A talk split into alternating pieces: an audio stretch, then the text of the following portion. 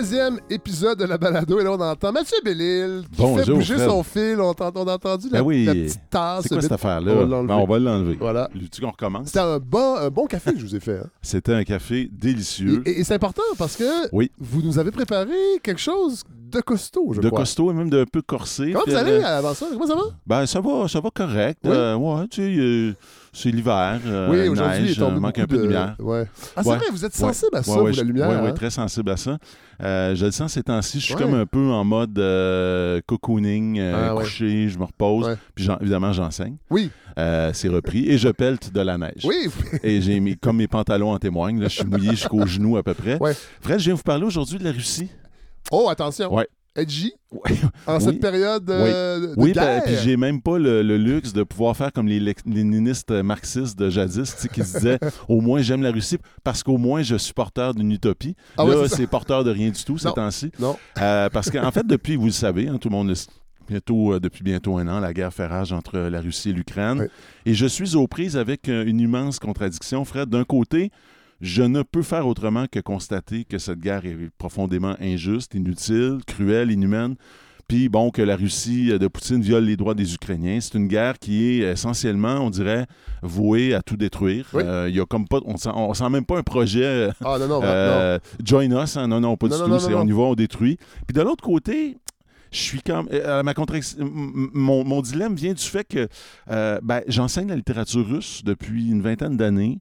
Je parle à mes étudiants d'histoire et de la culture russe. Je fais lire Tchekhov. Ouais. Pushkin, Dostoïevski, Tourguenev. Alors, je suis pas un spécialiste, parce que j'ai pas de chaire de recherche Ah, euh, du Canada. Euh, mais disons, je suis un amateur éclairé. On va dire ça comme ça. Êtes-vous êtes-vous amer de ne pas avoir de chaire de, De- recherche, de recherche du Canada. fédérale? Écoute, euh, ah, je me sens tellement brimé. Euh, ben, et puis, je dois dire, puis Fred, je pense qu'on en a déjà parlé ensemble. Oui. Euh, je pense que pour vous aussi, c'est le cas. Certaines des œuvres artistiques qui m'ont le plus marqué, Oui. littéraires, cinématographiques, musicales, viennent d'artistes russes. Tout à fait. J'ai profondément été marqué, notamment par les, les carnets du sous-sol, La douce de Dostoevsky. Oui. Vous, vous avez- Le joueur. Le joueur, hein? Oui, c'est le joueur, c'est magnifique. Puis moi, je suis un, un intense dans la vie. Puis ça- ça- J'ai jamais eu le problème. Il y a une certaine époque, Ouais. je jouais dans des petites machines à sous quand j'étais Ouais. euh, fin du secondaire avec un ami. Mais tu sais, j'ai- pas perdu de maison. Euh, mais tu sais, j'ai fait d'autres choses très intenses. Et j'ai jamais lu Ouais. l'intensité de, de cette même zone-là dans une œuvre comme Dostoevsky l'a Oui. dé- décrite L'avait totalement comprise. Ouais. Euh, tu sais, c'est une- toute une histoire de. Dostoevsky. hein. Il a commencé par être anarchiste. Euh, il est condamné à mort par le tsar. Et au moment où les canons sont rivés Ouais. sur lui pour le tuer, il entend dire que le tsar l'a gracié, l'envoie en Sibérie. Là-bas, il n'a qu'une lecture, la Bible. Évidemment, il devient le Ah, plus fervent des croyants. J'ignorais ça. Ah, c'est euh, c'est un drôle de personnage. On va en Et- parler. et- et, on va en euh, parler. Oui, on va en reparler. Parce que euh, au cinéma, André, euh, André Roublev Oui, est oui. un, un- un film qui, j'ai encore des. Je, je me rappelle. J'ai encore des, des, des, des réminiscences de l'émotion quand j'ai vu ce film-là. oui.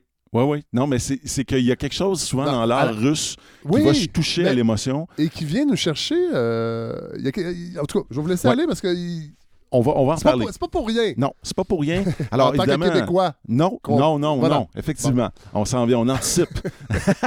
Alors, bien évidemment, il y a Tchekhov. hein. Oui. Euh, moi, j'ai toujours été beaucoup touché par Oncle Vania, euh, père, père et fils de Tourgueniev.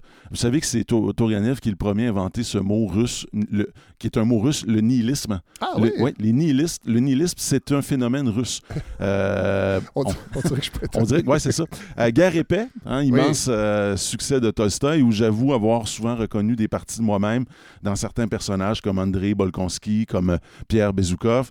Puis un truc que vous avez peut-être pas lu, qui est moins connu, qui s'appelle Les récits de la Colima de Varlam Chalamov, un livre qui date des années 50-60, qui raconte la vie des prisonniers politiques au temps des purges staliniennes. Ah ouais. Et euh, honnêtement, j'ai rarement vu. Je, on faudrait presque euh, que, faudrait que j'en parle à un moment donné parce qu'il y a un sens là de la description qui est extraordinaire.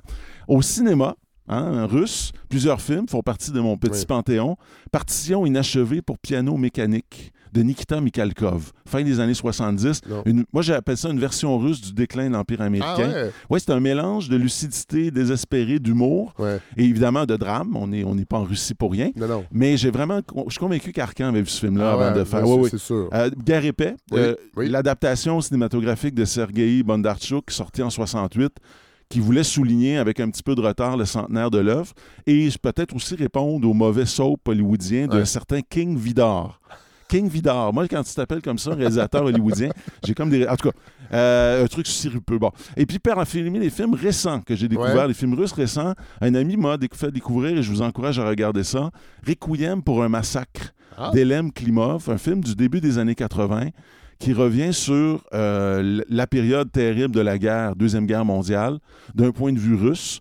Il ne faut pas oublier quand même que les Russes sont le pays qui a subi les pires défaites, les pires pertes humaines. Ben oui. Euh, plus de 20 millions de morts euh, durant la Deuxième Guerre. Et un film tout récent. Alors, puis là, ça, ça me surprend toujours. Les Russes, euh, on se dit, bon, il ne doit plus rien se passer hein, avec Poutine et tout ça. Non, Alexei Mouradov, cinéaste récent qui a fait un film en 2017 que vous pouvez vous pouvez regarder gratuitement d'ailleurs sur une plateforme qui s'appelle tubi.tv. Ah. T-U-B-I. Ah. Euh, je pensais que c'était un truc euh, indépendant. Non, c'est Fox qui. euh, Ah, bon. Toujours les mêmes gros. Ben là. oui, ben oui. Mais ils ont, cette plateforme-là a beaucoup de films étrangers. Ce qu'on appelle des films étrangers, d'un point de vue américain. Oui. Alors, des films dans une langue autre que, l'anglais. Euh, mais, mais oublié de Dieu, d'Alexis Mouradov. Ah ouais. J'encourage les auditeurs auditrices à aller écouter ça.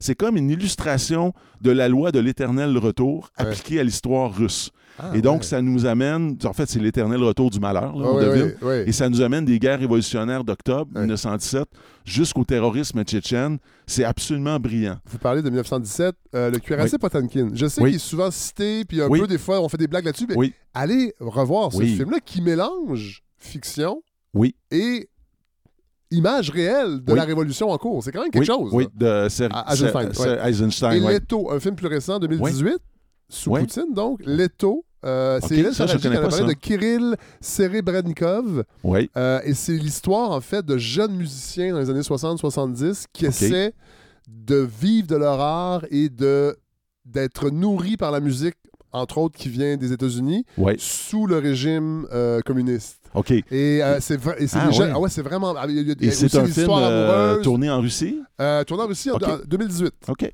OK. Ouais. Donc, c'est assez. Ben voilà, vous voyez, Ouais, il y a- ouais. il y, a quelque il se passe des choses intéressantes là-bas. Ouais. Ben évidemment, en musique, Fred, Oui. euh, moi, j'ai- je, pas- je ne peux, euh, je ne peux cacher mon amour euh, pour Sergei Rachmaninov, Oui.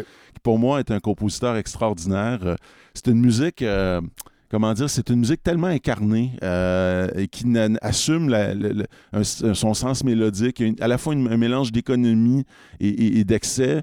Euh, Est-ce que vous avez envie d'en entendre un Ben petit oui, bout? ben oui. Concerto pour piano euh, numéro 2 avec ma pianiste euh, favorite Ouais. qui s'appelle euh, Anna Fedorova.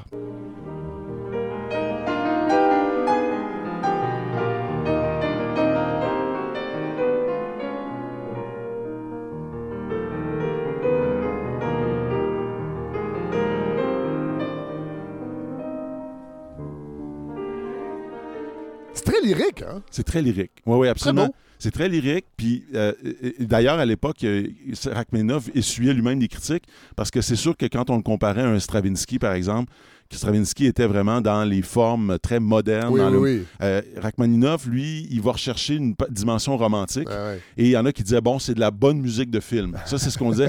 Puis quand on écoute Rachmaninoff, vraiment, euh, euh, non, pas du tout. Ouais. Euh, en fait, il y, a- il y a un côté, comment dire, ce que j'aime de lui, là, c'est quoi? C'est qu'on n'a jamais l'impression d'un artiste qui se regarde écrire. Ah ouais. On n'a pas l'impression que j'ai parfois un peu désagréable. Ça vous arrive peut-être quand vous écoutez du classique, si vous en écoutez. Ouais, c'est un rare. petit peu, c'est rare, hein? Ouais. Mais il y a un petit côté, des fois, exercice de style. là. Ah oui. Tu sais, euh, bon, ben là, on va vous faire une sonate en ré mineur, puis ça va être. euh, tu sais, on va jouer un peu comme Ouais. les, les- Alors, il n'y a jamais ça chez C'est Rachmaninoff. faiseux. Ouais, mais il n'y a pas ça. ouais. C'est ça, il n'y a pas ça chez. Ça, j'adore. Alors, écoutez, bon, comme vous voyez, Poutine. euh, Poutine. On va le garder au montage, ça. Poutine. Fred, j'allais dire. c'est un méchant lapsus. Oui, ça, ça en Mais dit il est beaucoup. faiseux aussi, Ça- un peu. Non, mais ça en dit beaucoup, Il je est trouve, trop, sur est notre, sur notre relation Oui. aussi. Alors, Fred, je suis dans une situation un peu compliquée euh, parce que je déteste la Russie de Poutine, Mais oui. mais j'aime des artistes russes Ben et ma situation est d'autant plus délicate, Fred, qu'avant la guerre en Ukraine, j'avais le projet d'écrire un petit livre. Oui. Ah Euh, oui! Un petit livre. Un autre? Un autre, oui, c'est ça. qui s'intitulait Ma, Ma Russie. Et Et euh, quelque, chose, ou quelque chose du genre. Euh, Ah, et- c'est quand même peut-être bien que ça n'ait pas sorti encore. euh, C'est ça. là-dessus. Alors, j'aurais raconté combien la fréquentation des œuvres russes m'avait appris des choses sur moi-même. Ah, ben euh, en tant qu'humain, mais aussi en tant que Québécois. Parce qu'en fait, Ouais. pour ne rien vous cacher, je partais aussi de l'hypothèse que la culture québécoise aurait une sorte de parenté avec la culture russe. Alors, une hypothèse étrange, peut-être même hérétique, surtout dans le contexte actuel, mais je pense qu'elle est fondée. Euh, puis, alors, je commence, je vais vous donner des Ah exemples. non, mais je trouve OK? pas ça c'est étrange, moi. Non, non, vous n'êtes pas surpris. Hein? C'est drôle parce que vous n'êtes pas le premier à me dire ça, que vous n'êtes pas surpris. Euh, Ouais. D'abord, c'est dans la littérature russe, dans Pushkin notamment, Ouais. que j'ai vu pour la première fois en littérature l'hiver représenté pour vrai. Euh, Alors, euh, les joies de l'hiver, mais aussi parfois euh, le, côté un peu terrible de l'hiver. Ouais. Chez, Chalamov, dont je parlais tout à l'heure, Varlam Chalamov, là- c'est là que j'ai vu l'hiver comme un désert destructeur, comme un- le Nord synonyme de mort et d'absence.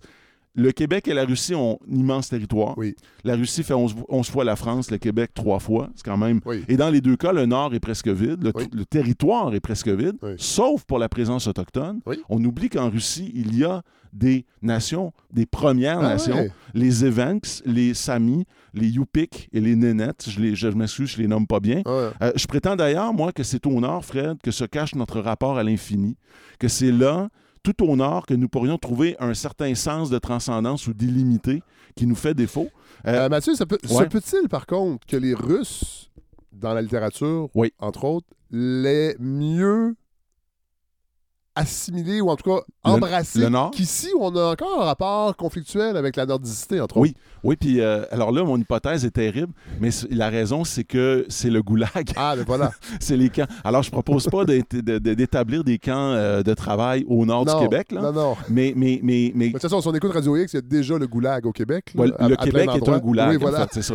Mais euh, non, non, mais non, mais euh, je veux pas proposer ça parce que, ben, sauf qu'en même temps, je me dis que peut-être faudrait imaginer un programme, quelque chose qui ferait que tous les Québécois, à un moment donné, auraient la chance d'aller dans le Nord. Ce là, qui- on essaie avec les, les- les- Oui. avec les stages en médecine. c'est- Ça marche pas fort, hein? mais vous, vous travaillez là-dessus, je trouve. Tu sais, Mangani, la oui, côte mais quand nord. même, ben oui, d'y aller. Parce que, parce que non, mais c'est important. Parce que dans un sens, on, on- on ignore. On je suis convaincu de ça. Il y a quelque chose là.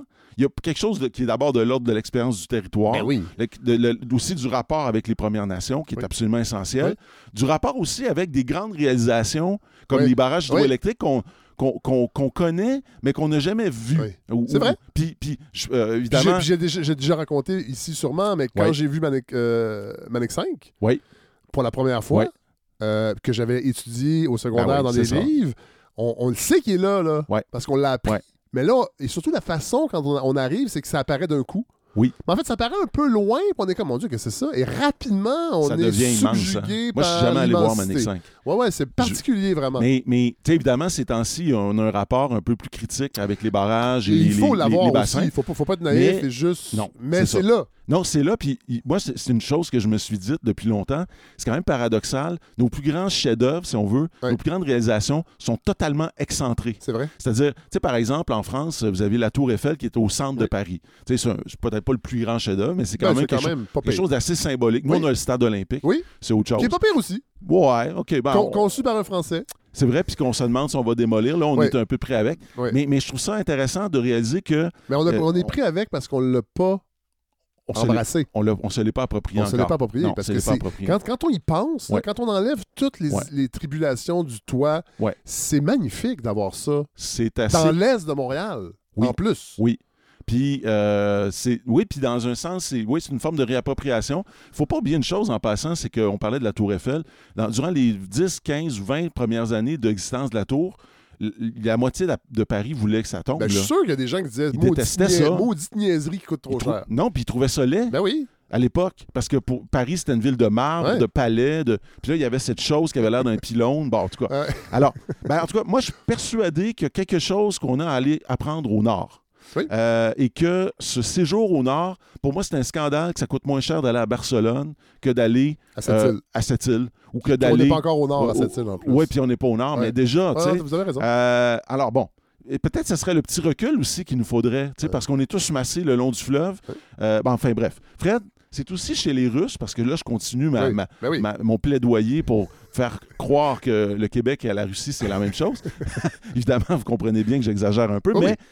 Autre chose bien importante que j'ai découverte en étudiant l'histoire de la littérature russe, c'est chez les Russes que j'ai reconnu le vieux complexe d'infériorité vis-à-vis de la France. Ah Alors oui, parce que les Russes, pendant au moins un siècle et demi, deux siècles, ils se sentaient inférieurs aux Français. Ouais. Et pendant très longtemps, ils se posaient des questions que vous allez reconnaître. Avons-nous une littérature?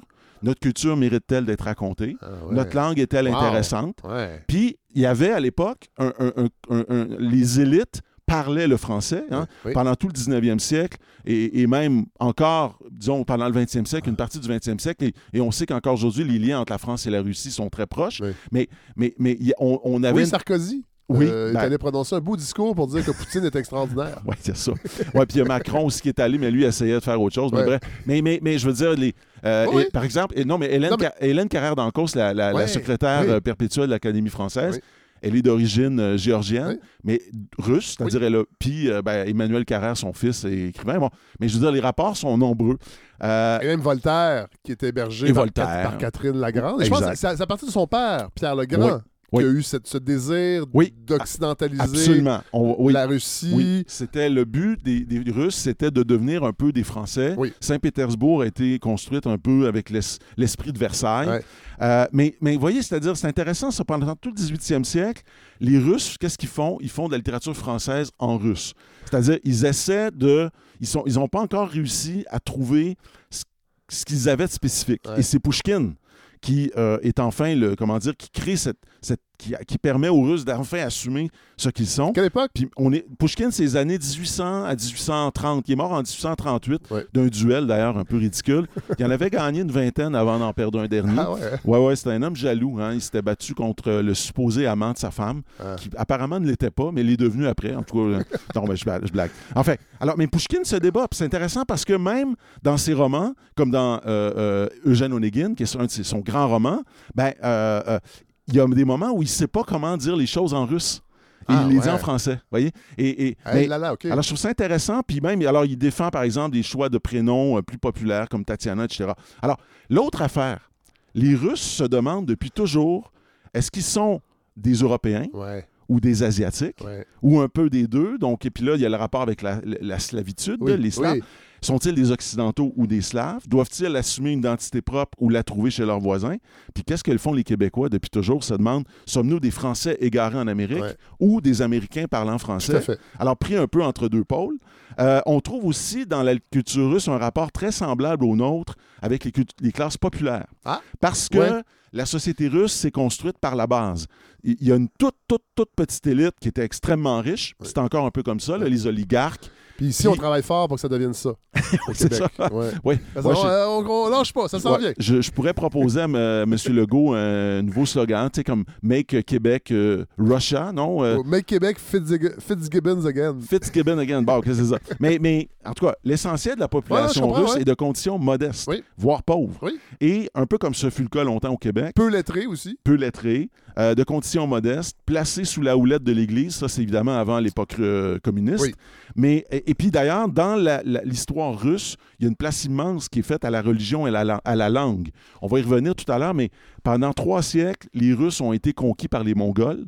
euh, Oui. Donc, Gengis Khan en tête. Oui. Et comment ils ont résisté à la colonisation? Par la langue et la religion. Euh, C'est drôle, hein?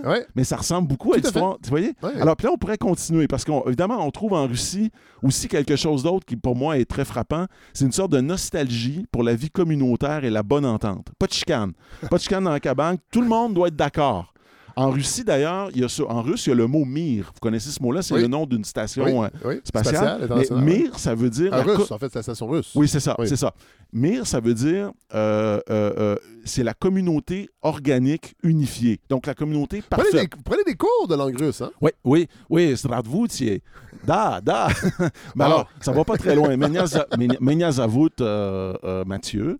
Euh, il y a Nimnioge, Gavariu Paruski. Je parle un peu le russe, je m'appelle Mathieu. Bon, je peux compter jusqu'à 5. Mais c'est pas mal ça. Mais j'avoue que, bon, j'ai une petite fascination, Ben mais, oui, ben oui. mais j'en, j'en parle pas trop parce qu'évidemment, ça peut. euh, Oui. Bon. Oui, Mais- ça peut être suspect. Oui, ça peut être super. Mais, mais remarquez que cette idée d'une communauté parfaite, ça ressemble un petit peu à ce qu'on, on- on- de ce dont on est nostalgique au Québec Ouais, des fois. fait. Ce côté, tout le monde pense pareil, tout le monde est d'accord, pas de chicane. Hein, un peu comme euh, quand on revit le- la communion de la messe le dimanche soir, et tout le monde en parle, quand on sert un petit verre de vin, là, puis tout le monde à la fin dit Amen, il on- retourne content. hein. Il n'y en aura pas de chicane, même si les gens sa- saillissent, sont pas d'accord. Bon, Fred, je me suis demandé d'où venait cette fascination pour la Russie. Et j'ai vu un signe dans le fait que ma mère, et je n'invente pas ça, que ma mère soit née et ait grandi dans un village d'Abitibi, Guyenne, qu'on a longtemps appelé la Petite Russie. Ah oui, ben oui. La Petite Russie, qui d'ailleurs a donné naissance à une bande dessinée de Oui. Francis Desharnais. Oui. Très belle bande dessinée qui raconte cette chose très étonnante. Alors, euh, très étonnante parce que euh, ça s'est fondé en pleine guerre froide, ce village-là, en 1947.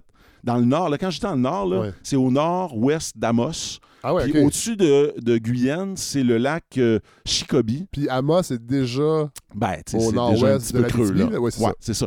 Euh, En fait, il y a des... quand on s'en va plus vers l'ouest, puis qu'on monte la frontière euh, ontarienne, il y a encore quelques villages, mais disons qu'après, c'est pas mal fini, là. C'est- c'est... On, on est... C'est pas mon, c'est pas mon laurier, c'est pas mon tremblant, c'est au-delà. Et- et d'ailleurs, c'est intéressant, Petite Russie, ça a un sens ambigu parce que Petite Russie, c'est, on peut dire c'est la Russie petite, mais c'est aussi le nom que les Russes donnent à l'Ukraine.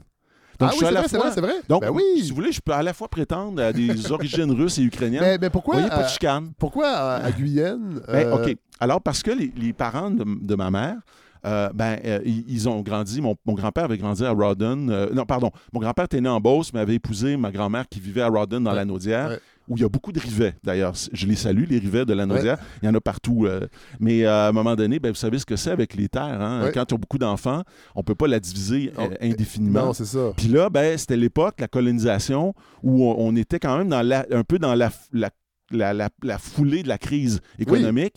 euh, ou de la, et, et- et- et On puis est là, en, ben, fait, en fait, les autorités ne pouvaient plus subvenir aux nécessiteux non, c'est ça. et ils, a- ils leur ont dit garde, on vous offre, ce qu'on peut vous offrir, c'est une terre. C'est ça. C'est ça. Et bien Partez. évidemment, c'est une terre en Abitibi. Oui, Où voilà. l'été dure deux mois Voilà. et où on, on- on- assez rapidement, on comprend que c'est pas la culture qui va nous faire survivre. L'originalité de Guyane, c'est que c'était une sorte de coopérative fondée sur le principe un peu communiste. Ah ouais. Vraiment, là. Quand Ah je- évidemment, dirigé par un prêtre. Alors, c'est un drôle de mix. mais, mais en même temps, le communisme et- chrétien, c'est pas tout à fait antinomique. Il y a l'idée du vrai. partage, Ouais. euh, de la bon. Mais, ben, mais quand je dis que c'était communiste, c'était quand même. C'était vrai, là. C'est-à-dire que quand vous gagniez de l'argent, vous deviez le verser au prêtre.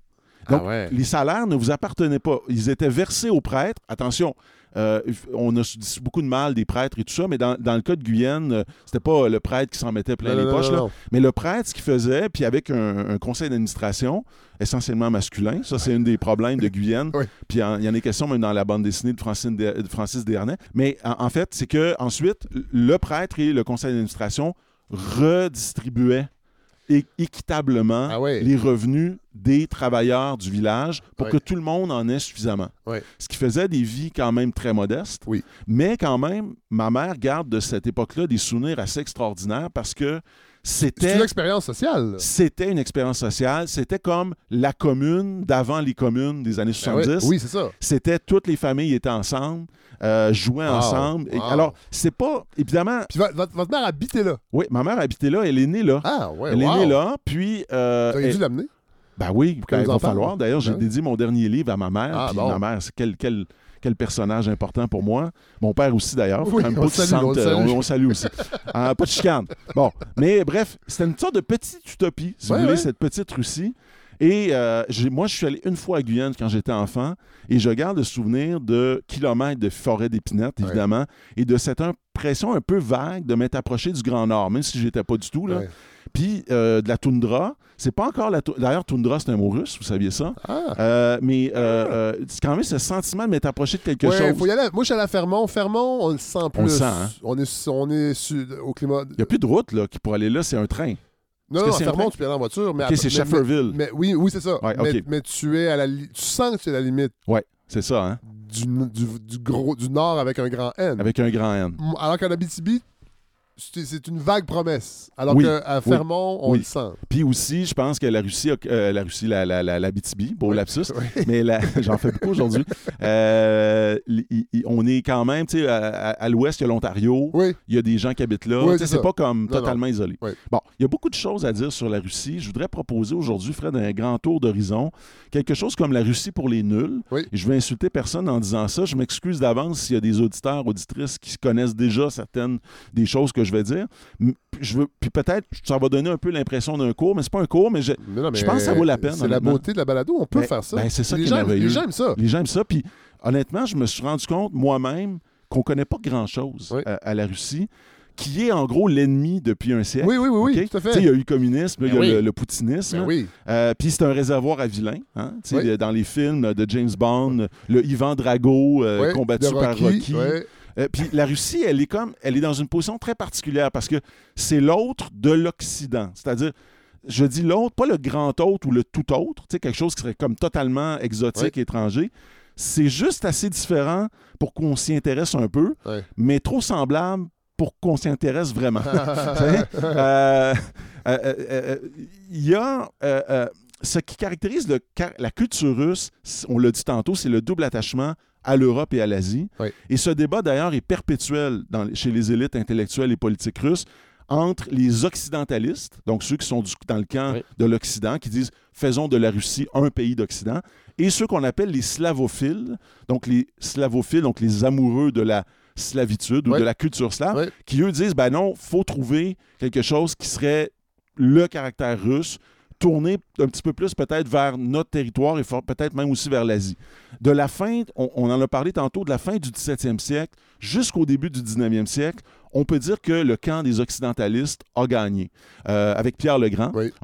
Catherine de Russie. La Russie, elle, euh, pendant deux siècles à peu près, cherche à s'aligner sur l'Europe, à se déslaviser. Oui. Euh, alors, puis Et là... Pierre, et Pierre Legrand va faire des tournées Ah oui, oui. Puis en Europe. Il va faire des tournées en Europe. va ramener des coutumes qui vont imposer même Oui. euh, à ces- euh, aux Russes pour Oui.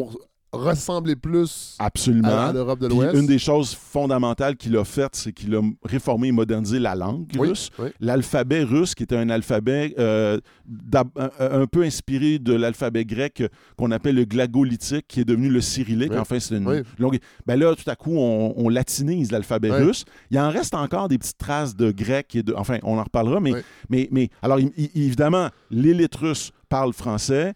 Euh, on se met à, à pr- à copier euh, le modèle européen sur le plan des monuments, de l'urbanisme Oui. des villes. Euh, puis, ben, on snob un peu la culture russe, qu'on voit comme quelque chose d'inférieur, Ouais. quelque chose qu'il faudrait Eh ben. chasser. Puis, ben, à On a- partir... On n'a pas connu ça, nous, ici. Non, on n'a jamais connu ça, la- le Dans les années 50-60. Oui, c'est vrai. À partir du milieu du 19e siècle, les slavophiles reprennent l'initiative à l'idée que la Russie devrait définir elle-même son identité, qu'elle devrait renouer avec son, sa, sa culture slave et défendre sa spécificité, donc sa religion, sa langue, son territoire, son histoire, qu'on appelle souvent les quatre grands piliers de la culture russe. Mais il faut dire une chose à propos de la Russie et de son rapport avec l'Occident, c'est que depuis cinq siècles, euh, et donc j'exclus ce qui vient très très lointain avant, donc euh, l'invasion mongole, là. Mais depuis cinq siècles, la menace vient toujours de l'Ouest.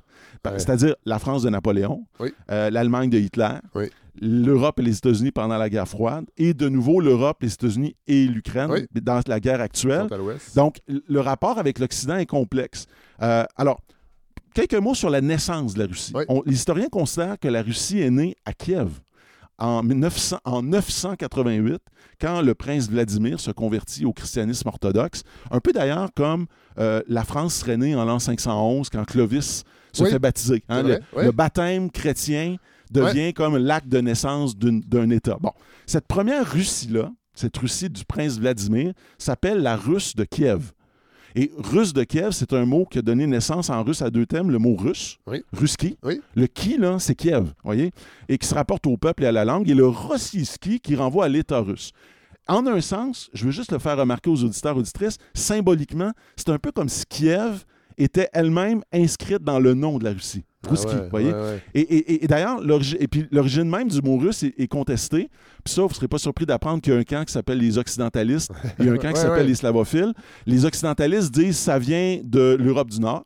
Ça serait finnois. Ruotsi qui désigne la Suède. Il y en a qui disent aussi euh, russe comme dans euh, euh, le, le mot latin russe qui veut dire euh, euh, euh, campagne. Ou, Ah ouais? Ben oui, ben, en français, rustique. Rustique Ah vient ouais, de là. Ouais, ouais. c'est ça. Euh, Puis, ben, il y en a d'autres qui disent non, non, non, ça viendrait euh, de la Russie même. Hein? Ross en Ukraine, en, en Ukraine qui évoque l'eau, ou voire même euh, la blancheur, et on, on retrace même ça du côté de l'Iran. En fait, la Russe de Kiev, donc la Russie d'origine, compte des territoires dans la Russie actuelle, qu'on appelle la Moscovie à l'époque, dans l'Ukraine actuelle, euh, qu'on appelle la Petite Russie. Et dans la Biélorussie, qu'on appelle la Russie blanche. C'est ça que ça veut dire, Ouais, ouais, ouais. Biélorussie. Alors, pour les Russes, alors là, je parle d'un point de vue russe. La Russie actuelle, c'est la Grande Russie. La Biélorussie, la Russie, la Russie blanche, et l'Ukraine est la Petite Russie. Euh, et quand on dit, par exemple, le tsar de toutes les Russies, vous avez peut-être déjà entendu Ah, l'expression, ouais, ouais. ça vient de là. Ça veut Ah. dire c'est la- le tsar de toutes les Ouais. identités russes. Et donc, ce qui est très singulier dans la guerre avec l'Ukraine actuellement, c'est que dans un sens, c'est comme si la Russie cherchait à prendre le contrôle sur un territoire qu'elle considère comme l'un des sièges de son identité, comme son berceau historique. Euh, évidemment, beaucoup d'eau a coulé sous les ponts depuis la lointaine époque du prince Vladimir. là. Oui. Euh, puis l'Ukraine, on le sait, elle a fini par se distinguer de la Russie euh, sur le plan du territoire, sur le plan de sa langue. Oui. Alors la langue ukrainienne, elle est très proche du russe quand même. Elle reste très proche du russe. Euh, je parlais avec Marie-Ève Bédard, la co- Oui. correspondante de, de Radio-Canada qui, qui, vit, qui va souvent à Moscou, Oui. qui me disait que euh, l'Ukrainien, elle le comprend, elle parle assez bien le, russe, Oui. et que l'Ukrainien le comprend assez bien. C'est comme un russe parler avec un accent. Ah ouais, OK. Alors, mais, mais souvent dans l'ukrainien, c'est le choix du vocabulaire qui a, qui a- qui a changé. changer, ouais. Ouais. Alors, bref. Puis, ben, mais, mais sauf que, tu sais, même si les différences sont pas si grandes, il y a une histoire. Puis le pas de l'histoire, ben, c'est qu'il y a beaucoup de. Les Ukrainiens ont beaucoup souffert des Russes Ouais. euh, et Ah des oui. Soviétiques. Ah oui. Tu sais, euh, quand même, euh, c'était terrible. hein. Il y a un mot en ukrainien qui a été inventé pour parler de ça. Ça s'appelle holodomor. Et holodomor, ça veut dire l'extermination par la faim. Et pendant l'ère soviétique, Oui. il y a eu trois famines Organisé. Il y en a une qui est clairement organisée, Oui. c'est celle de 1932-33 qui Oui. aurait fait 5 millions de morts. Oui. Puis là, c'est quand on lit l'histoire, là, c'est une non, affaire horrible oui. parce qu'il ne manquait pas de grains. Il ne manque, les les- les Non. récoltes n'ont pas été mauvaises. C'est le grenier. Staline voulait garder à l'international l'image de la prospérité russe. À une époque où il y avait la crise économique partout en Occident, Ah dire, oui. regardez, nous, on est prospères, Oui. mais il a fait ça sur le dos des Ukrainiens Oui. et en- aussi un petit peu, je pense, de, de certaines autres minorités, mais, et, et même des Russes, mais beaucoup des Ukrainiens. 5 millions de morts, puis j'ai découvert qu'il y avait eu d'autres famines en 22, 23, puis en 46, 47.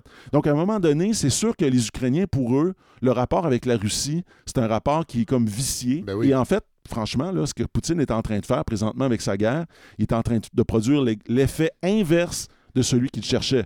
C'est-à-dire que non seulement l'Ukraine ne reviendra pas dans le giron russe, mais la haine et la détermination des Ukrainiens à se venger est plus forte que jamais. Ouais, ouais. C'est-à-dire là, c'est fini. On dit même que dans les parties est de l'Ukraine, où il y a euh, une minorité russophone, même eux, là, ils, sont, ils en viennent pas. Ah, ouais, C'est-à-dire ouais. que même eux sont en train de se dire ça n'a pas de bon sens Ouais, ce que font les Russes. OK? Et puis franchement, on peut les comprendre. En tout cas, quoi qu'il en soit, du point de vue russe, l'idée que l'Ukraine vole de ses propres ailes relève de l'hérésie. Puis ça, faut. Ça fait longtemps que c'est comme ça. Oui, puis ça, faut, on n'a pas le choix, c'est au moins de comprendre. Ça veut pas dire qu'on l'accepte, mais il faut le comprendre. Pendant les fêtes, Fred, j'ai lu un livre d'Alexandre Solzhenitsyn, Oui. euh, écrivain russe, Ben oui. prix Nobel de littérature en 70, celui qui a révélé Les goulags? euh, les goulags, Oui. hein, un, un- un livre terrible qui s'appelle L'archipel du goulag, Oui. parce que l'archipel, c'est pour montrer qu'il y avait partout en Russie euh, des, des, des camps. Des camps d'éducation, des camps de travail, des camps de détention, ouais, de torture. ouais, et puis, il fait un livre en 90. Quand la Russie soviétique s'effondre, il fait un livre, ou enfin, sur le point 2, il fait un livre qui s'appelle Comment réaménager notre Russie. Et euh, ce qui frappe d'emblée, c'est que Solzhenitsyn est prêt à concéder l'indépendance à tous les États fédérés par la défunte Union soviétique. Ouais. Donc, il, il dit oui à l'indépendance pour tout le monde, sauf à l'Ukraine. Ah ouais. Solzhenitsyn Ah ouais. pas capable de concevoir que l'Ukraine. Et, et là, en passant, il y a peut-être quelque chose de personnel. Sa mère était ukrainienne et son père russe. Et euh, Ouais, ça, ça me fait un petit peu penser à... c'est un peu accepter l'indépendance ukrainienne, c'est un peu accepter la, la dislocation Ouais. de sa propre identité familiale Oui. et personnelle. Oui, un petit... ça fait un peu penser à Camus quand euh, son opposition à la guerre d'Algérie, Ouais, où il disait, sa mère est en Algérie, puis lui était né là, ouais. puis il disait je peux pas euh, entre l'Algérie et ma mère, je choisirai toujours ma mère. Bon, ce qui est un quand même un raisonnement qu'on pourrait de- dont on pourrait débattre. mais mais enfin, Solzhenitsyn dit oui, les Ukrainiens ont connu des terribles souffrances sous le régime soviétique. Euh, il ajoute aussi que les Russes aussi, en fait. C'est Ben oui. c'est ça qui est terrible en Russie, c'est que l'État russe, tu sais, dans la logique, nous, on dit l'État est au service des citoyens. Ouais. Est-ce toujours vrai? Pas... Mais c'est un principe qu'on qu'on qu'on cas, qu'on a- oui, puis qu'on revendique. Oui. Euh, en- dans la logique russe, les citoyens sont au service de l'État. C'est autre chose. Ah ouais. Et, et ça, et, et- et- et- et- et donc, il dit oui, mais il dit détacher, oui, je comprends les, les souffrances de l'Ukraine, mais détacher aujourd'hui l'Ukraine, dit-il, je le cite, ce serait couper en deux des millions de familles et de personnes, tant la population est mélangée. Des provinces entières sont à dominante russe. Combien de gens auraient du mal à choisir entre les deux nationalités? Et ça, alors, puis, alors, estime, puis là, ça va encore sonner une cloche, je pense, estime que si un référendum devait avoir lieu sur l'indépendance de l'Ukraine, c'est pas seulement l'Ukraine qui devrait avoir le droit de vote, mais la Russie entière. Euh, on a l'impression de revivre euh, la chicane Québec-Canada. Ouais, hein. ouais. Et puis, dans, et puis dans la guerre en Ukraine, ça, c'est une autre chose à laquelle je pensais. Mettons que le Québec avait déclaré son indépendance, l'avait. Oui. Est-ce que le Canada aurait déclaré la guerre, vous pensez, à- à- au Québec, en C'est prétextant, que, en prétextant que Québec et Montréal constituaient le berceau historique? Hein? C'est vrai. C'est un peu la même Ben logique. oui, c'est là. vrai, le c'est berceau historique, le Canada est né au, au Québec. Oui, sais, bon, c'est un rapport un petit peu différent, mais, mais mais enfin. quand même. Mais alors, Solzhenitsyn, donc, a de la peine à envisager ça, mais quand même, il y a quelque chose à la fin de son livre qui, pour moi, euh, mériterait d'être médité par les autorités russes actuelles et qui montre que c'est quand même un démocrate. Il dit, si jamais les Ukrainiens voulaient effectivement se détacher de nous, nul n'aurait le droit de les retenir de force. Fin de la citation. En voulant dire, Euh, faut- ouais, et- à un moment donné, là. à un moment donné, s'ils veulent ça, Ouais. ben qu'est-ce que vous voulez? Ils veulent ça. Ouais. Puis c'est ça qui passe pas présentement. Ah c'est cette, cette idée de la volonté politique ukrainienne. Ouais. J'ai pas trouvé de- d'extrait vraiment où euh, Solzhenitsyn parle de l'Ukraine, sinon de manière très euh, rapide. Euh, mais j'ai écouté beaucoup d'entretiens avec lui pour me rendre compte que les Russes, euh, j'en parlais, ont terriblement souffert eux aussi euh, de, de- du- de l'Union soviétique. Solzhenitsyn a été condamné, vous savez peut-être, à huit ans de détention dans un goulag. Oui. Il a connu le goulag après la Deuxième Guerre parce qu'il avait critiqué euh, Staline dans sa correspondance personnelle. Ça veut Ah, dire ouais. que quelqu'un, quelque part, soit l'a A lu. dénoncé ou l'a lu. Ouais, C'est ouais, plus probable euh, qu'il était lu. Alors, si vous voulez, on, je propose aux auditeurs Oui. de l'entendre en 83, répondre à une question de, euh, de, de- de- de- de- de Bernard Pivot, hein, Oui. l'homme de tous les moments. Alors, il, il parle de son rôle d'écrivain et des épreuves qu'il a subies. Et c'est fou parce qu'il raconte qu'à 65 ans passés, euh, au moment d'entrevue, euh, il est mort en 2008. Donc, euh, il bon. Mais c'est la première fois, dit-il, qu'il ose laisser traîner sur ses tables ce qu'il écrit. Donc, tu sais, en, Ah ouais, fin d'une journée, ouais. là, parce qu'il dit, il- parce qu'il a toujours eu peur du KGB. Ouais. On me reproche une vie normale d'écrivain. Qu'est-ce qui les pousse Apparemment, il ne trouve rien de plus substantiel à me reprocher. Je les gêne parce que je suis de ceux qu'on n'a pas eu le temps d'éliminer. Staline n'a pas réussi à m'avoir. La poétesse Akhmatov m'a dit un jour Allons, Alexandre Issaevich, nous deux, Staline n'a pas eu le temps de nous éliminer. Voyez, je suis l'un des rares que Staline n'a pas réussi à détruire. Je dis la vérité sur la Russie, ce qu'il en est. J'ai consacré ma vie à cela. C'est pour cela que je suis un personnage odieux. Je ne leur permets pas de se présenter comme des témoins exclusifs. Il faut donc me persécuter. Regardez, ils inventent des idioties. Le fait que j'écrive pendant des mois et des années signifie pour eux que je suis un aliéné, que je vis dans un goulag.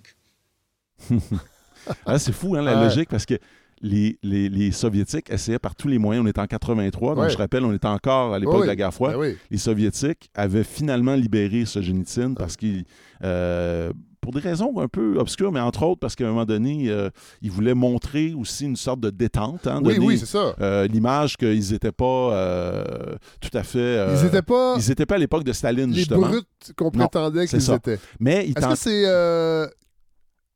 Gorbatchev n'est pas encore là en 83. Euh, je- il est sûrement dans l'appareil. Oui. Mais, mais je, je pense pas la pas. tête. Mais non, puis là, je veux pas me tromper, mais je sais qu'il a sa montée est plus dans- vers le milieu des années 80. Oui, oui, parce Je que. suis pas sûr. Oui. C'est une bonne question. Oui. Euh, si vous me permettez, on revient. euh, Alors oui, c'est ça. Il disait euh, les, les Soviétiques disent que je suis maintenant dans un goulag. Donc, vous voyez la logique quand même ouais. tordue. Les Soviétiques disent vous êtes en Occident.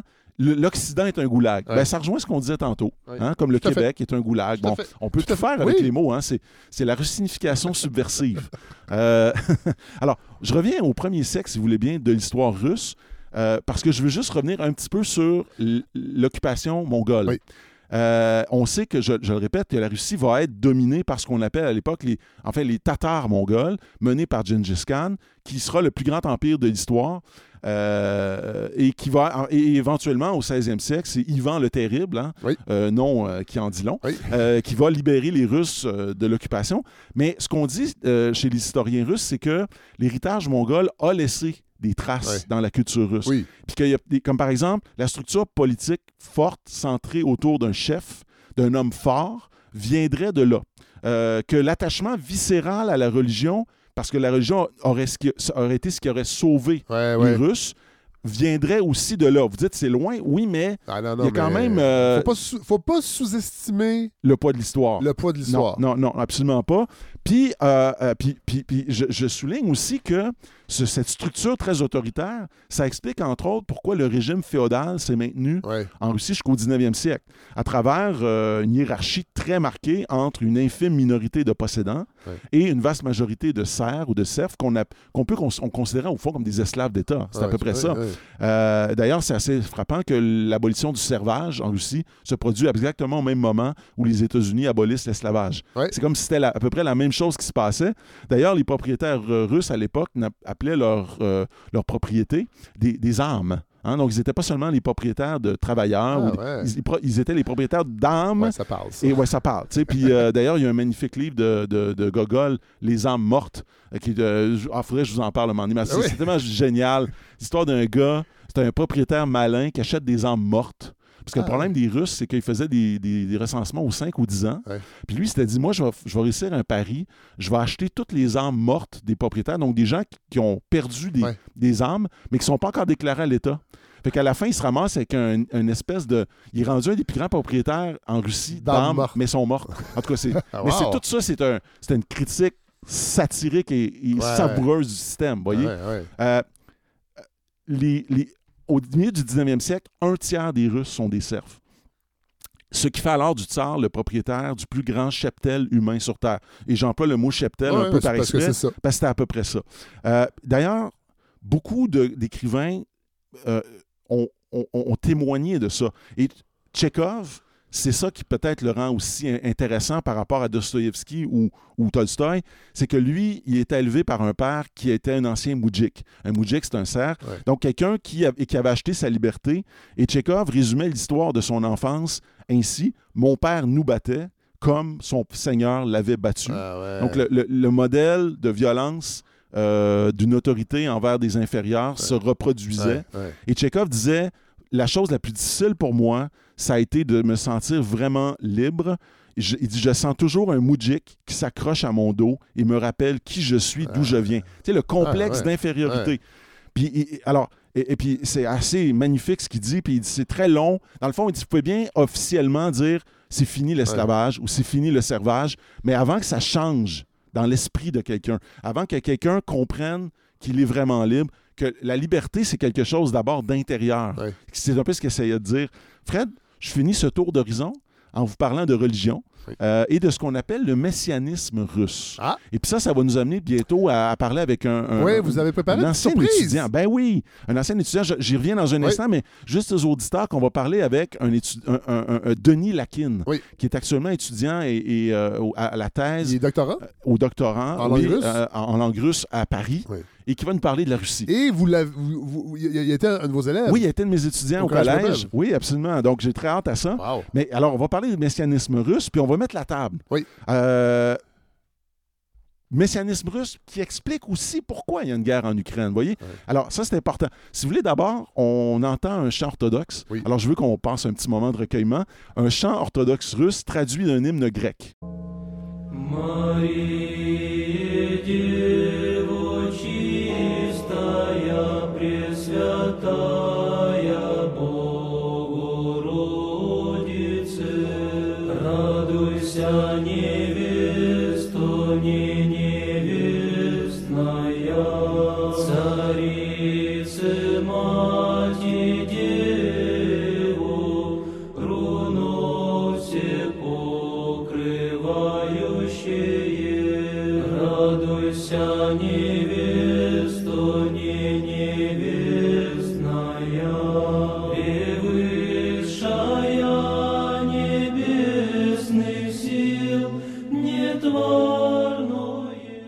C'est beau, ces chants-là.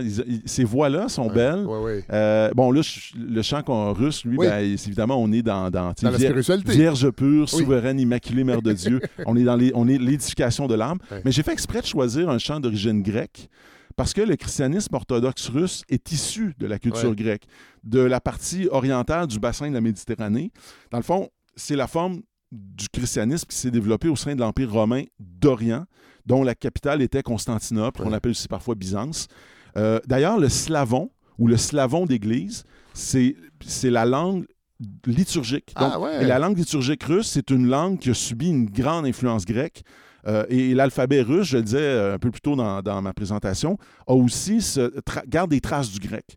Dans, les dans la région orthodoxe, il n'y a pas de pape, il n'y a pas de prêtre. euh, pardon, il y a- les prêtres sont, sont mariés, il n'y a pas Oui. de prêtre célibataire. Oui. Euh, et la région orthodoxe considère, et ça c'est important, que le catholicisme et le protestantisme sont un peu des formes dégénérées de christianisme, évidemment. C'est hein. classique. Parce que, mais c'est intéressant. Pourquoi? Parce qu'il ferait trop de place à la rationalité. Ah. OK? Ah ouais. Euh, pour les orthodoxes, c'est comme s'ils disaient les catholiques, les protestants ont essayé de trop rationaliser ça. Il faut reconnaître que la foi, c'est quelque chose de mystérieux. Il faut reconnaître le pouvoir nat- surnaturel de, de la foi. Euh, et, et pourquoi ça? En 1453, 1453, c'est le moment où Constantinople, Constantinople est pris par les, prise par les, euh, les Ottomans. Oui. Et à ce moment-là, euh, la Russie va récupérer une partie de l'héritage intellectuel, artistique et religieux de Constantinople et de ce qui est à l'époque l'Empire romain d'Orient, qui est devenu un empire au fond assez grec, euh, et dont l'art de l'icône, notamment l'art Oui. de l'icône, qui est très très important euh, dans la religion orthodoxe. On vénère les icônes au même titre que la Bible. hein. Les je parlais d'André Roublev. Oui, C'est oui. c'est l'histoire d'un- peintre d'icône. voilà, qui exactement. doute de sa foi et qui se demande s'il peut continuer exact. À, Puis- fa- puis à faire ça. C'est ça. Non, exactement. Puis, donc, c'est vraiment central. Dans la Russie du Moyen-Âge. C'est un film Oui. à voir pour Ah, vrai. c'est- ouais, Ben, moi, j'ai- Installez-vous, là, c'est trois heures. Oui, oui. Mais il y a quelque chose de. Vous êtes dans un autre rythme. c'est un film. c'est- Ouais. Ouais. Ah oui, c'est oui. Puis c'est c'est très beau. Ah, Euh, vraiment. Oui, c'est très beau. Euh, et c'est alors c'est important la chute de Constantinople parce que c'est là que se développent les premières formes de messianisme dans, en Russie. Ouais. Pourquoi? Donc, quand vous dites messianisme, c'est cette idée Ouais. que nous avons une collective. La Russie a une mission. Oui, que la Russie aurait une sorte de mission providentielle. Puis là, ça, ça peut varier d'échelle. C'est très fait- drôle parce qu'on Ouais. a ça, nous, dans notre histoire. Ben oui. Ben oui, quand on lit l'abbé Casgrain, vous avez raison, quand on lit l'abbé Casgrain à propos Ben, du, même, même, du Québec. Même Lionel Groux. On Oui, avait on avait c'est cette vrai. Oui, oui. mission de préserver Oui. la foi catholique Oui. En et, terre et- et d'Amérique. la vie spirituelle. Et c'était ça, Oui. notre, c'était ça notre Oui. mission. Oui, on disait, les Américains, laissez-leur le matérialisme. Oui. Nous, nous serons des spirituels, des spiritualistes. C'est vrai, c'est très juste. Euh, évidemment, nous, on n'a pas eu les moyens de nos ambitions. On n'est pas allé envahir les autres. Mais, mais, alors, chez les orthodoxes, plusieurs considèrent que Moscou, quand euh, Constantinople chute, que Moscou devient la nouvelle Ah Rome. ouais, ah ouais. C'est-à-dire Oui. le nouveau siège de la foi euh, chrétienne. Et, et- et- et pourquoi la nouvelle Rome? Parce que, dans le fond, c'est comme si on disait Rome, la, la Rome des Romains, là, elle, elle est tombée aux mains des barbares elle est en décadente, 476. en plus. Elle est décadente, elle est perdue. La deuxième Rome, c'est le deuxième siège du christianisme, Constantinople, est tombé aussi. aux mains des barbares. Évidemment, c'est la logique bon, de l'époque. là. Euh, ne m'en voulez pas, là, les Ottomans. Non, non. euh, bon. Mais, et là, donc, Moscou serait la troisième Rome. Et il y a même, alors, il y a cette idée grandiose que la Russie incarnerait l'État chrétien orthodoxe universel, c'est-à-dire celui qui tiendrait bon dans la vraie foi, alors que les deux autres Roms seraient tombés. Et on dit, dans la logique euh, russe, Moscou serait la troisième Rome et la dernière, c'est-à-dire celle qui tiendrait bon jusqu'à la fin des temps. Oh là là. Soit au moment du retour du Christ et de l'Apocalypse et de tout ça. ouais. Donc, il y, a, il y a ce messianisme qui souvent s'accompagne d'une vision assez tragique et même catastrophiste là, de l'histoire. Et d'ailleurs, quand, quand les- dans cette logique-là, l'Ukraine apparaît comme quoi pour les Russes? Elle apparaît comme la part de la Russie qui a succombé à l'Occident, voyez-vous? Ah, la ouais. part de cette petite Russie décadente qu'il faudrait ramener dans le giron de l'orthodoxie. Ce qui explique peut-être pourquoi l'Église orthodoxe russe actuellement ne prend aucune position, par exemple, contre euh, cette guerre, contre... euh, y- y- y a- on est, bon, faut dire que l'Église orthodoxe russe, elle est tenue en laisse parce Oui. que euh, elle a euh, été, elle a failli disparaître pendant le communisme, mais quand même, euh, au siècle... Ils n'ont pas réussi à la faire disparaître. Non, ils n'ont pas réussi. Non, puis Solzhenitsyn, d'ailleurs, était un grand croyant. hein.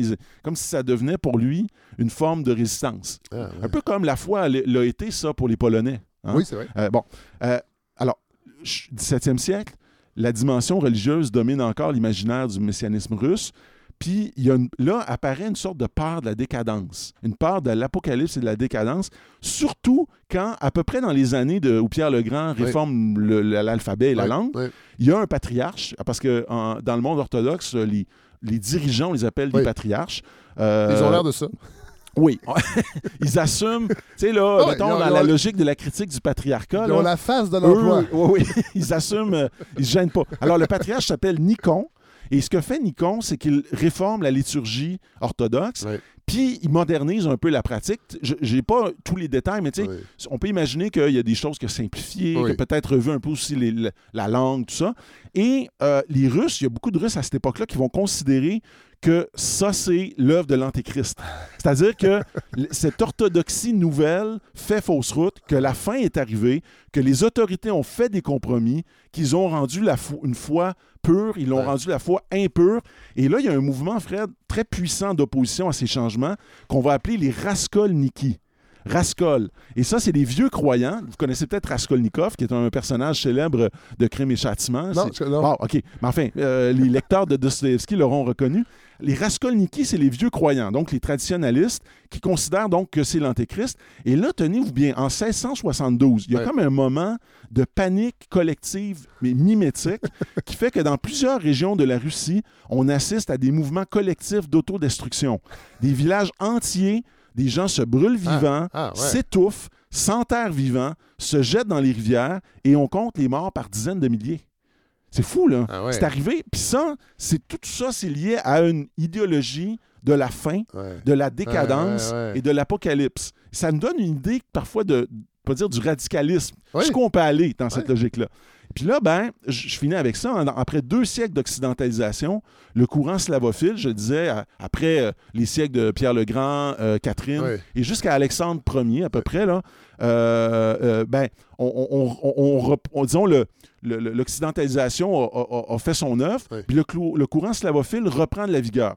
De plus en plus, Fred, au 19e siècle, on défend l'idée que Moscou et la Russie sonneraient le rassemblement de tous les Slaves. Ouais. On a d'ailleurs une belle formule euh, pour parler de ça. On dit tous les, ruisseaux, tous les ruisseaux slaves doivent se jeter dans la mer russe. Ah ouais. Puis là, les Slaves, on parle de quoi? On parle de tous les pays d'Europe de l'Est, ou presque, là, il y a- sauf la Roumanie, puis, mais il y a quelques exceptions, mais tous les peuples qui partagent une même parce que origine. la, la Roumanie, c'est une langue latine. Voilà, c'est une langue latine. Oui. Quoique même en Roumanie, il y a, d'autres Oui, langues que le roumain, mais oui. Oui. Euh, alors ça, on appelle ça le panslavisme. Oui. OK?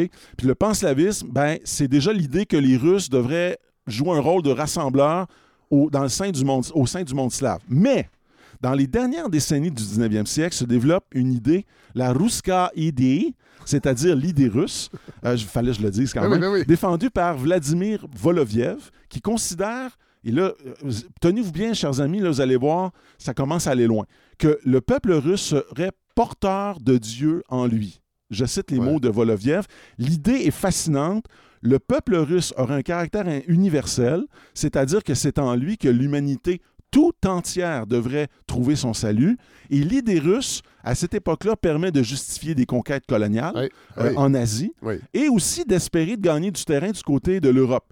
Et quand je et là on pourrait dire ah ouais mais Voloviev ça devait être un illuminé. Oui. Fred, je cite Dostoïevski qui dans un texte daté de 1877 écrit chaque grand peuple croit et doit croire s'il veut vivre longtemps qu'en lui et en lui seul se trouve le salut du monde, qu'il vit pour se trouver à la tête des peuples, les unir à soi et les mener dans un concert uni vers le but final qui leur est destiné. Et je le cite encore, la mission du peuple russe, je cite Dostoevsky, Ouais, ouais. est sans aucun doute pan-européenne et pan-humaine. Devenir un vrai russe, devenir russe jusqu'au fond signifie devenir frère de tous les hommes, devenir pan-homme.